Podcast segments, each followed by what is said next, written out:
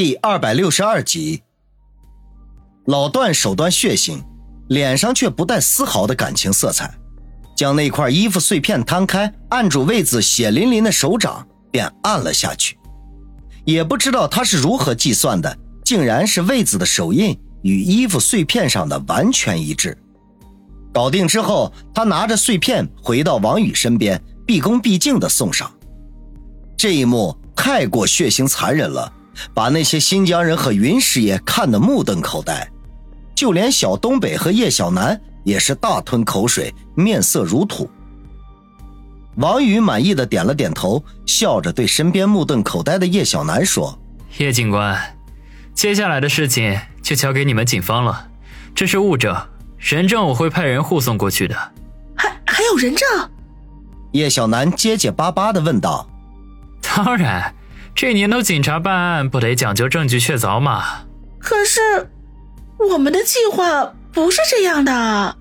早在三天前，他给王宇献上一计，那就是利用这块带着血手印的衣服碎片，威吓饶里瓦斯，使他误以为警察已经掌握了十足的证据，迫使他投案自首。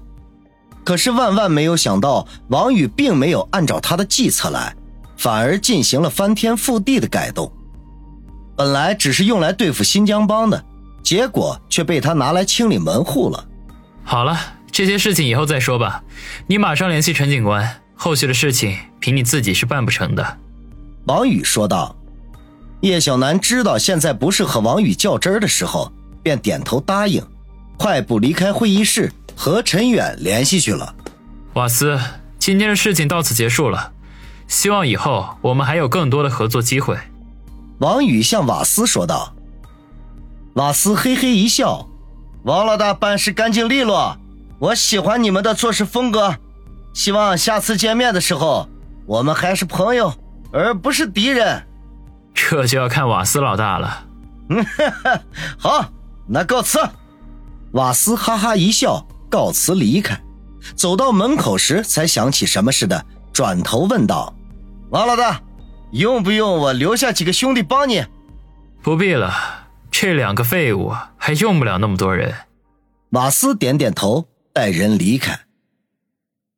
春城武术馆二楼的大厅里安静的可怕，这里只有两个人，王宇和孙卫良。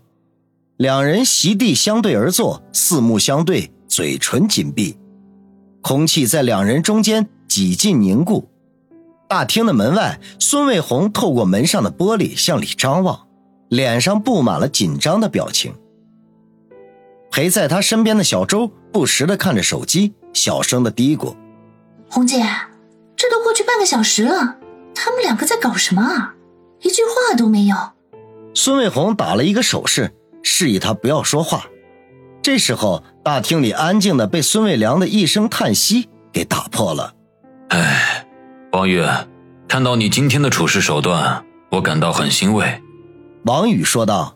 “其实我也不想这样的。”孙伟良嘿嘿笑了两声。“呵呵，云松鹤和魏子的那些小动作，其实我早就有所察觉，只是一直念在兄弟情分上，我都是睁一只眼闭一只眼的。我本来以为有我在的一天，他们还不敢乱来，没想到……”原来孙大哥是打算把这两个大麻烦留给我处理吧？哼，也可以这么说。对于一个上位者而言，如果连内部的矛盾都处理不了，以后的路也不会走得太远。我们这些人不过是乌合之众，与你以后将要面对的问题相比，微不足道。王宇不置可否的耸耸肩，既不赞同也不反对。王宇，你接手之后有什么打算？王宇皱着眉头想了一下，说道：“没有规矩不成方圆。我要做的第一件事就是立规矩。”孙卫良赞许的点了点头：“你说的一点没错，规矩是一个势力发展的根本，也是它的根基。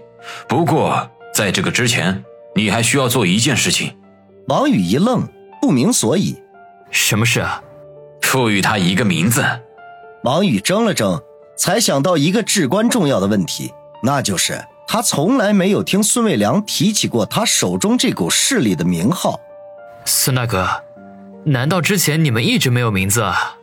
我们几个人曾经开会讨论过，一旦我们有了名字，就具备了黑社会的性质，也会成为警方打击的对象。这对于我们这种没有什么根基的势力而言，无疑是致命的。所以，关于名字的事情，一直都悬而未决。王宇默然。孙卫良的势力在春城也不算小了，提到梁哥的名字，几乎是无人不知、无人不晓。没想到他居然没有一个像样的名字。可是，如果我接手之后为他起了名字，岂不会是变成你说的那样？沉吟了半天，王宇说道。没想到孙卫良再次摇头：“不，你接手之后，情况就会完全的不同。有什么不同？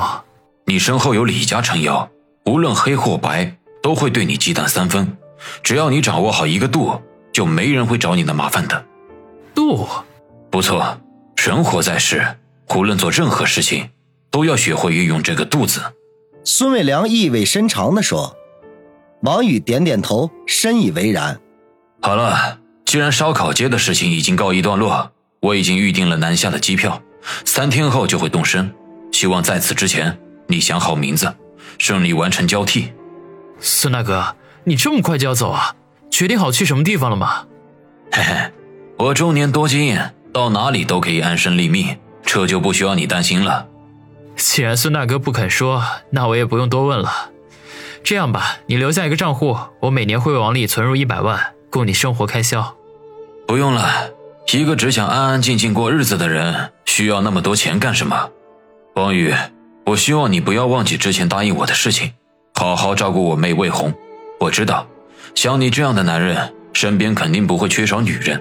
我不奢望你给她什么名分，只要她幸福快乐就好。有朝一日，等你们有了我的亲外甥，我会回来探望的。孙大哥，你放心吧，我会对魏红好的。门外的孙卫红听到这里，顿时感觉到脸颊发烧，一跺脚，生气的自语：“谁让他照顾？”说完，才想到身边还有个小周，顿时面红耳赤，恨不得找个地缝钻进去。小周笑嘻嘻地说：“ 红姐，恭喜你啊，找到如意郎君了。”死丫头，闭嘴！